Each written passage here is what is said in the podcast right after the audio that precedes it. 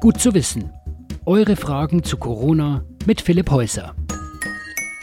Eine Frage, die ziemlich häufig von euch gestellt wurde. Wie lang noch? Wann ist denn dieser Corona-Wahnsinn endlich vorbei?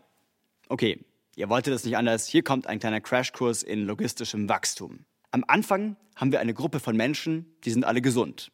Dann kommt, sagen wir mal, ein Infizierter in die Gruppe. Der steckt dann in einer bestimmten Zeit drei Menschen an. Die wiederum stecken in einer gewissen Zeit jeweils drei weitere Menschen an und so weiter. Das ist exponentielles Wachstum.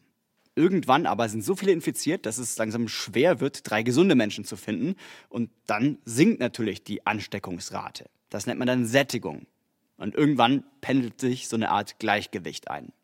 Experten schätzen, dass bis zu 70 Prozent unserer Bevölkerung infiziert sein werden. Das sind knapp 60 Millionen Menschen. 60 Millionen Menschen. Also selbst wenn nur ein Prozent davon ins Krankenhaus muss, dann sprengt das all unsere Kapazitäten. Okay, werden jetzt einige sagen, die müssen ja nicht alle gleichzeitig ins Krankenhaus. Aber genau das ist ja der springende Punkt. Das ist das Tückische an diesem exponentiellen Wachstum in der Anfangsphase dieser Infektionskurven. Wenn wir nichts machen und dieser Sättigungseffekt noch nicht eintritt, dann verdoppelt sich die Zahl der Neuinfizierten alle zwei bis vier Tage. Gut, also wie geht's weiter?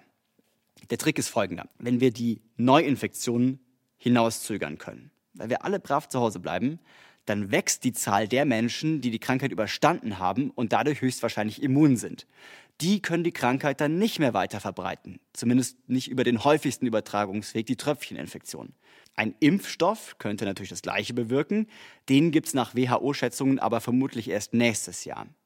Und dann gibt es ja noch so verschiedene Prognoserechner, die schätzen, dass die Zahl der Infizierten in Deutschland Ende März die Marke von 100.000 überschreiten wird. Viele Wissenschaftler, auch vom Robert Koch Institut, sind inzwischen der Auffassung, dass die Corona-Pandemie insgesamt vermutlich erst nach etwa zwei Jahren vorbei sein wird.